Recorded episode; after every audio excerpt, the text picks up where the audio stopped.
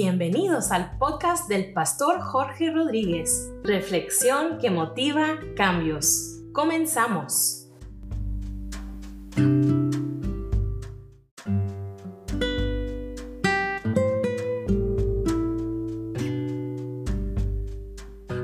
Esta reflexión la he llamado La fe que es más poderosa que las tempestades de la vida.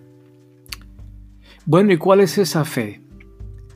La fe que es más poderosa que las tempestades de la vida es la fe que está puesta totalmente en Dios y en su palabra. En una ocasión Jesús hizo un milagro extraordinario como siempre lo hizo. En esta ocasión los discípulos se asombraron de lo que Jesús hizo. Y Jesús les dijo, tened fe en Dios. Así es, esa es la instrucción que el Señor nos da, que tengamos nuestra fe en Dios, en Dios solamente. Luego el apóstol San Pablo nos dice en 1 Corintios capítulo 2 versículo 5, para que vuestra fe no esté fundada en la sabiduría de los hombres, sino en el poder de Dios. Así es, por esas razones que tenemos que asegurarnos que nuestra fe está fundamentada en Dios, está puesta totalmente en Dios y no en nada más ni en nadie más. Uno de los atributos de Dios es que Él es omnipotente, es decir, que Él todo lo puede. Por esa razón, nuestra fe puesta en Él es lo que es sólido y poderoso para llevarnos adelante y sacarnos de cualquier tempestad que enfrentemos en la vida. Dios es el Todopoderoso, es omnipotente, es omnisciente, todo lo sabe. Dios es omnipresente, Dios está en todo lugar. Por esa razón es que podemos totalmente depositar nuestra fe y nuestra confianza en Dios.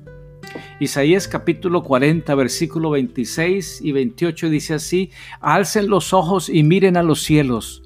¿Quién ha creado todo esto?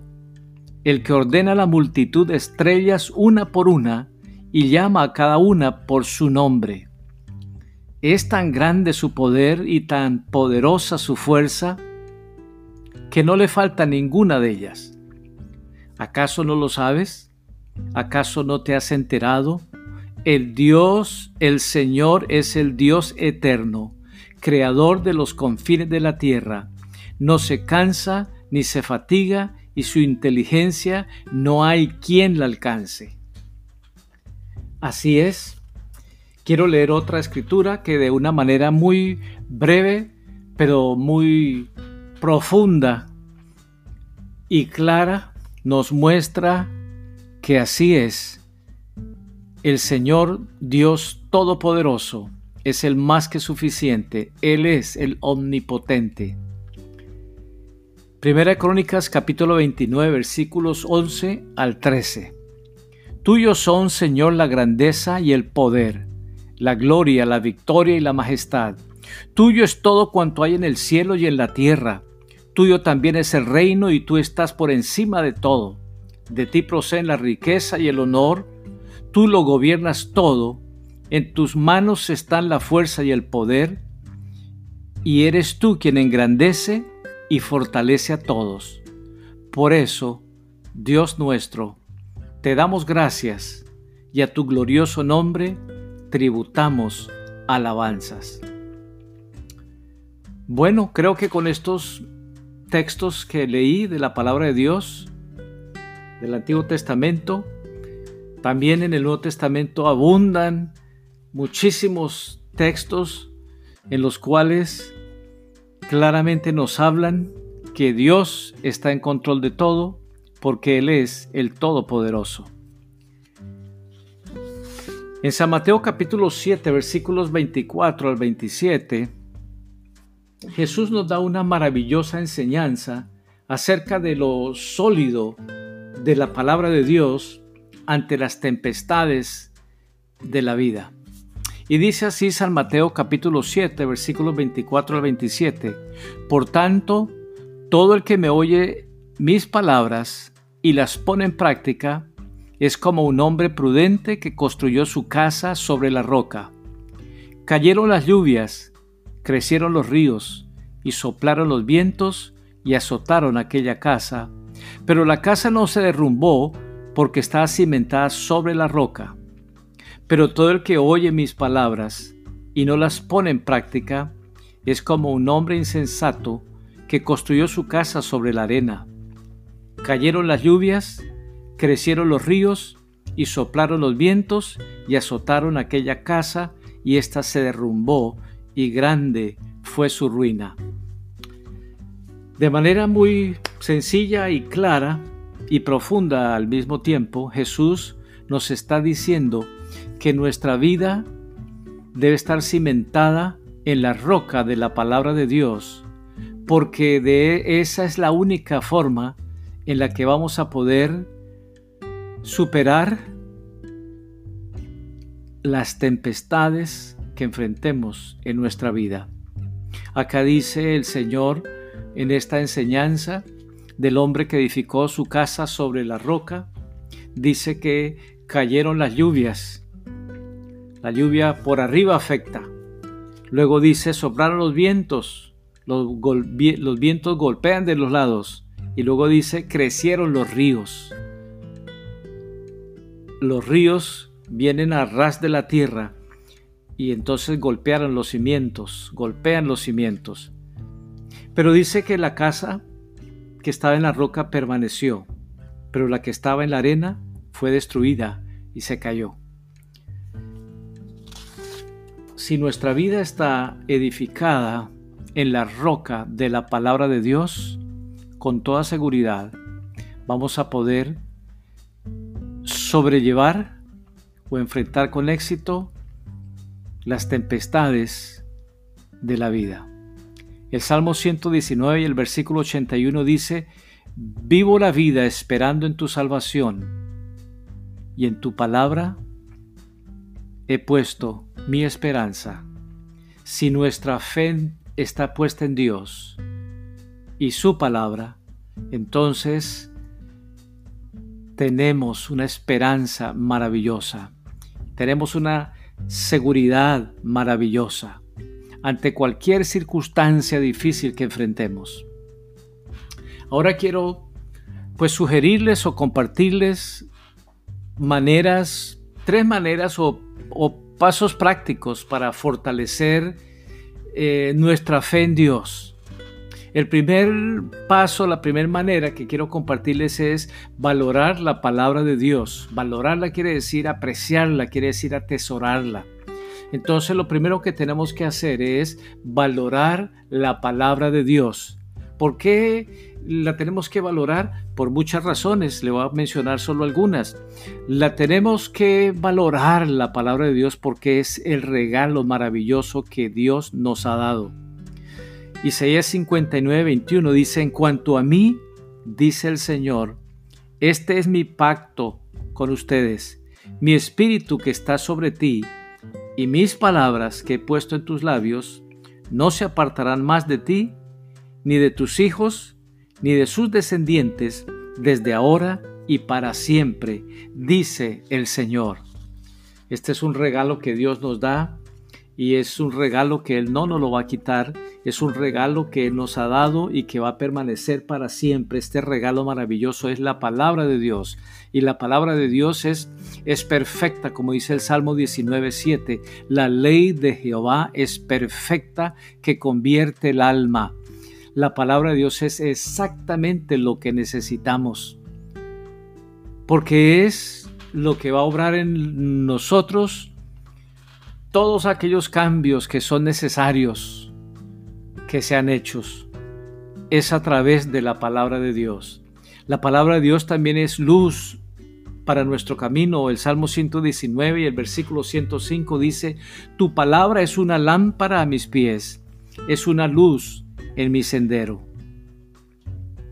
La palabra de Dios es exactamente lo que necesitamos es la que nos va a renovar el entendimiento.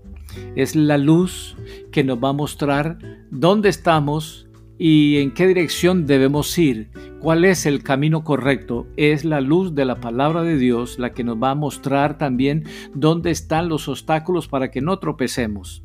La palabra de Dios permanece para siempre. Por esa razón tenemos que valorarla, porque permanece para siempre, porque es esa luz que nos va a mostrar los obstáculos para que no tropecemos y es lo que exactamente necesitamos para que obre nosotros, renovando nuestro entendimiento y cambiando comportamiento, cambiando patrones de vida equivocados. La palabra de Dios permanece para siempre. Todo lo que ha dicho se ha cumplido y se cumple y se cumplirá. Primera Reyes capítulo 8 versículo 56. Bendito sea Jehová, que ha dado paz a su pueblo Israel. Conforme a todo lo que él había dicho, ninguna palabra de todas sus promesas que expresó por Moisés su siervo ha faltado. Así es, todo, todo se ha cumplido y así seguirá siendo. Todo se cumplirá. ¿Por qué? Porque la palabra de Dios no cambia. Lo que Dios ha dicho en su palabra, así es, así ha sido y así será. San Mateo capítulo 5, versículo 18, palabras textuales de Jesús, dice así, les aseguro que mientras existan el cielo y la tierra, ni una letra ni una tilde de la ley desaparecerán hasta que todo se haya cumplido. Entonces podemos tener plena confianza en la palabra de Dios, valorarla. La palabra de Dios también es viva. Es la palabra de Dios la que nos, nos alienta, nos anima, eh, nos fortalece y, y, nos da esa esperanza maravillosa y gloriosa. Y eso es lo que necesitamos todos los días y más en los momentos en que estamos enfrentando circunstancias difíciles. El ánimo que mejor podemos recibir es el que nos da la palabra de Dios. La mejor fortaleza que podemos recibir es la que nos da la palabra de Dios. Y la esperanza más gloriosa y maravillosa que podemos tener es la que nos transmite la palabra de Dios. Romanos capítulo 15 y versículo 4 dice, de hecho, todo lo que se escribió en el pasado se escribió para enseñarnos a fin de que, alentados por las escrituras, perseveremos en mantener nuestra esperanza. No hay mejor manera de ser animados que a través de la palabra de Dios.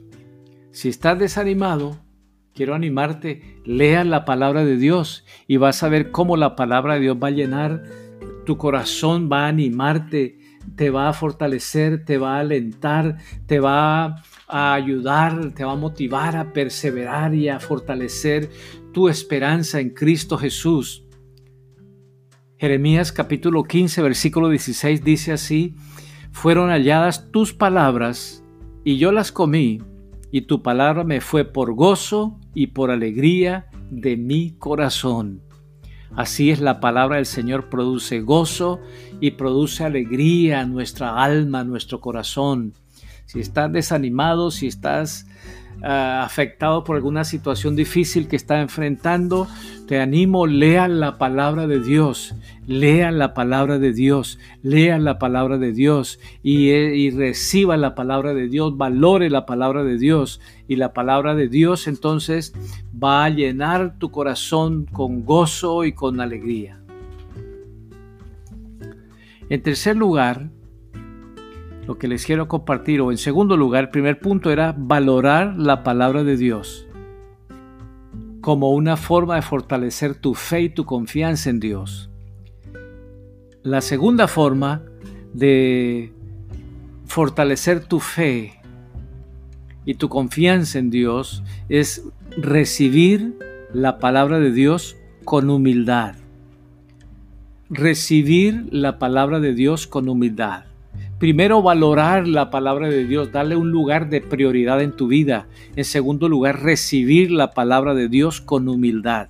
Quizás no, no entiendas mucho de lo que lees en la palabra de Dios. Y, y eso es normal, puede ser que así sea.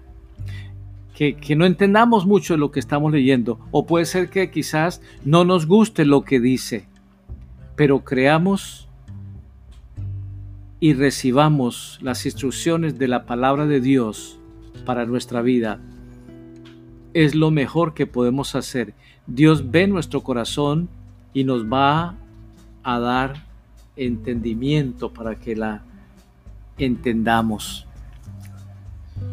Hay veces personas me dicen, pero pues la Biblia tiene errores y tiene contradicciones. Y yo a veces les pregunto, eh, muéstreme a ver cuáles son los errores que tú ves o las contradicciones. Eh, me gustaría verlas. Y normalmente no, nunca me han podido mostrar esas contradicciones o supuestas contradicciones y supuestos errores. Y me ha dado la impresión eh, con esas personas a quienes he preguntado que parece que solo están repitiendo algo que escucharon de alguien. Ahora, el que no le ha entregado su vida a Cristo y no ha nacido de nuevo, pues la Biblia dice que es un hombre, un ser, es eh, el hombre natural o el hombre carnal.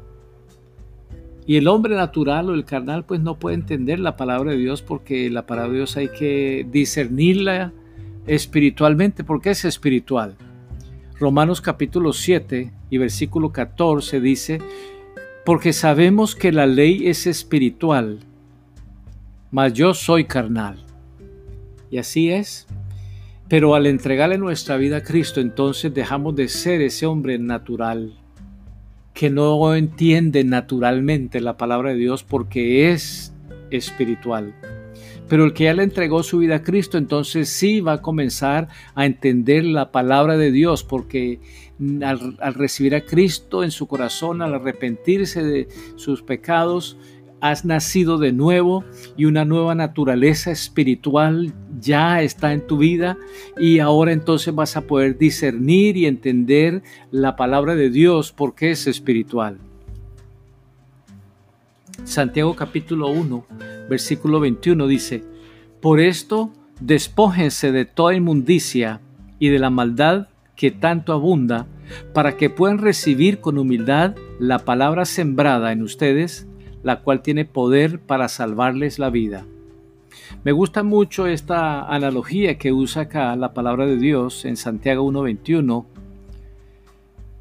acerca de dice la palabra sembrada, esta analogía acerca de, de la siembra, de ese proceso que toma lugar en toda siembra. Antes de sembrar hay que arar la tierra, hay que rastrillarla, hay que limpiar, hay que sacar maleza para que lo que se siembre allí entonces vaya a dar fruto. Y aquí Santiago, la epístola de Santiago está escrita al pueblo de Dios, y lo mejor que podemos hacer con esta instrucción que nos da es que eh, al buscar al Señor, al leer la palabra de Dios, nos haría mucho bien poder examinarnos y ver si en nuestro corazón quizás haya obstáculos que vayan a impedir que podamos recibir la palabra de Dios, que podamos entenderla. Puede ser que haya pecados en nuestra vida que hay que confesar, puede ser que haya prácticas en nuestra vida que tenemos que dejar de lado. Y, sí haría, haría, sería mucho beneficio que antes de leer la palabra de Dios, antes de buscar el rostro del Señor, podamos tomar un momento y examinarnos y pedirle perdón al Señor por las cosas que el Espíritu Santo nos muestre que debemos pedirle perdón. Y entonces, como dice aquí, para que puedan recibir con humildad la palabra sembrada en ustedes, la cual tiene poder para salvarles la vida. Leí en Santiago 1:21.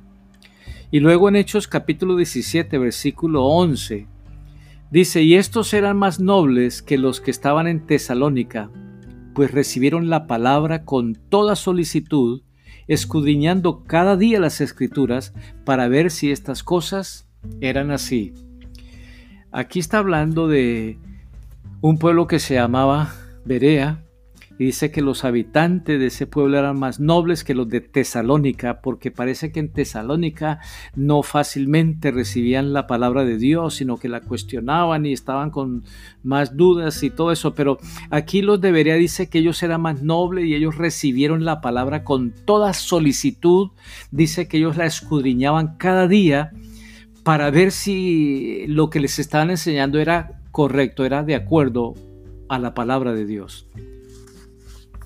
Entonces lo que podemos aprender de ellos es recibir la palabra del Señor con toda solicitud y escudriñarla cada día. En tercer lugar, o la tercera forma de poder eh, práctica fortalecer tu fe y confianza en Dios, es estudiar la palabra de Dios, es escudriñarla como recién leímos en Hechos 17:11 es escudriñar la palabra de Dios. Entonces lo primero es valorar la palabra de Dios. Segundo, recibirla con humildad. Y la tercera forma de práctica para fortalecer tu fe y confianza en Dios es que la escudriñe y la obedezca. ¿Qué es escudriñar? Escudriñar es estudiar, es estudiar la palabra de Dios. Juan capítulo 5 versículo 39 dice, estudien con diligencia las escrituras porque piensan que en ellas hallan la vida eterna, y son ellas las que dan testimonio de mí. Entonces, escudriñar es estudiar. Somos exhortados a escudriñar la palabra de Dios, es decir, a estudiar la palabra de Dios. Santiago 1, capítulo 1 y versículo 25. Dice así, pero quien se fija atentamente en la ley perfecta que da libertad, y persevera en ella, no olvidando lo que ha oído, sino haciéndolo, recibirá bendición al practicarla. Entonces, estudiar la palabra de Dios, escudriñarla es estudiarla.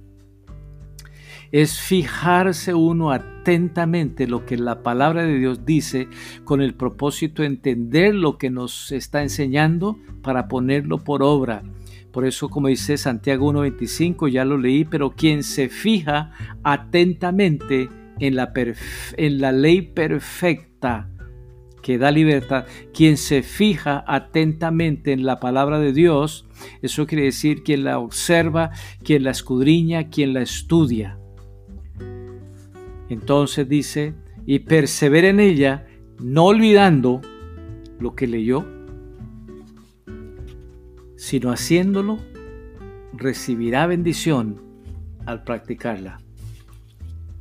Escudriñar la palabra de Dios. También es meditar en la palabra de Dios. Estudiarla, escudriñarla, meditarla. Salmo 119, 97 dice, Oh, cuánto amo yo tu ley. Todo el día es ella mi meditación. ¿Qué es meditar? Quizás es una palabra que no es de un uso muy común, pero meditar es estar pensando en lo que es bueno, es estar pensando en un texto bíblico. Todo el tiempo estamos meditando, es decir, pensando en algo. A veces estamos pensando bien, a veces pensando mal, meditando bien o meditando mal. Pero cada vez que nosotros meditamos en la palabra de Dios, que estamos pensando en la palabra de Dios, un texto bíblico que llamó nuestra atención, que queremos eh, entenderlo, que lo queremos eh, memorizar, que lo queremos eh, escudriñar para ver qué es lo que dice, eso es meditar en la palabra de Dios, eso es meditar. Todo el tiempo estamos meditando, a veces bien, a veces mal, la preocupación es estar pensando negativamente en algo. Eso es meditando en algo que es negativo. Entonces, tenemos que meditar en la palabra de Dios, pensar en la palabra de Dios. También memorizar la palabra de Dios para no olvidarla, porque es lo que nos dice la palabra del Señor, que no la olvidemos. Santiago 1.25, más el que mira atentamente en la perfecta ley, la de la libertad, y persevera en ella, no siendo oidor olvidadizo, éste será bienaventurado en lo que hace. Dicen que 72 horas después que uno ha leído algo o ha escuchado algo, ya se le empieza a olvidar. Y después de unos días ya no recuerda mucho. Entonces, para no olvidar lo que hemos leído, en este caso la palabra de Dios, lo que tenemos que hacer es memorizarla. Ahora quizás esto asuste a muchos, memorizar la palabra de Dios, la Biblia, uh, eso es imposible, o un capítulo o un libro. No, pero no es necesario pensar que tenemos que memorizar toda la Biblia o todo un libro o todo un capítulo. Simplemente empecemos con un versículo, aquel versículo que eh, nos anima, aquel versículo que nos fortalece, aquel versículo que eh, nos ha gustado, aquel versículo que nos llama la atención y queremos entender mejor lo que dice, pues yo quiero sugerirte ese versículo que, que, llama tu atención y que tú quieres memorizar y que quiere entender para obedecerlo, escríbalo en un, en un papelito y guárdelo ahí en el bolsillo. Eso me lo dijeron a mí hace muchos años y de ahí entonces teniéndolo en el bolsillo en cualquier momento saco ese papelito, así yo lo hice y eso es lo que les sugiero a ustedes también. Eh, en cualquier momento en el día saca el papelito, lee ese versículo y lo lee y lo vuelve a leer y cuando menos piensa ya, ya lo va a tener memorizado. Entonces no es muy complicado, no es muy difícil. Entonces lo que necesitamos hacer es pues primero darle un, valor, una prioridad a la palabra de Dios en nuestra vida, recibirla con humildad, también estudiarla, escudriñarla, para poder entender mejor lo que Dios nos está hablando y nos está mostrando para ponerlo por obra. En Apocalipsis capítulo 1, versículo 3 nos lo presenta de una manera también bastante fácil de entender. Dice así, Apocalipsis capítulo 1, versículo 3. Bienaventurado el que lee y los que oyen las palabras de esta profecía y guardan las cosas en ella escritas.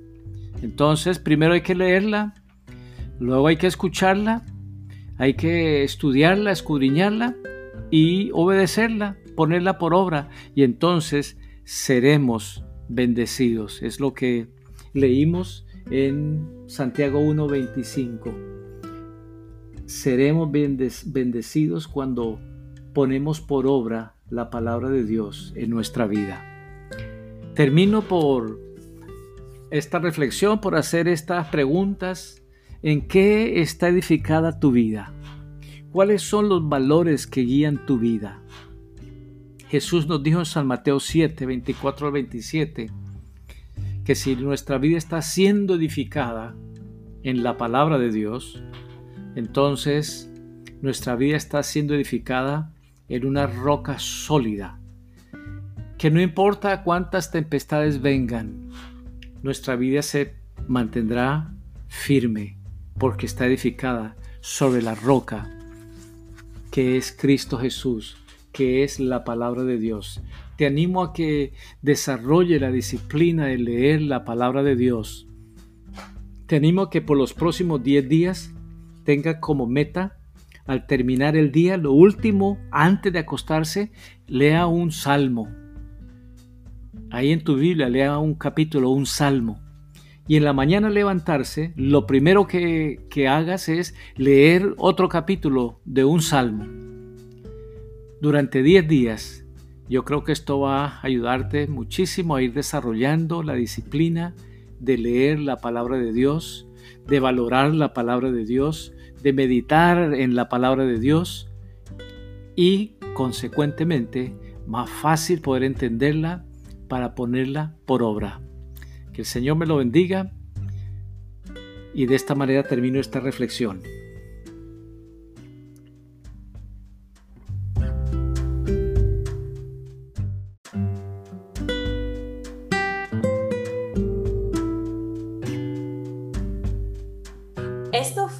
Que motiva cambios con el pastor Jorge Rodríguez. Únete a su página en Facebook en Jorge Rodríguez Podcast. Hasta el próximo episodio.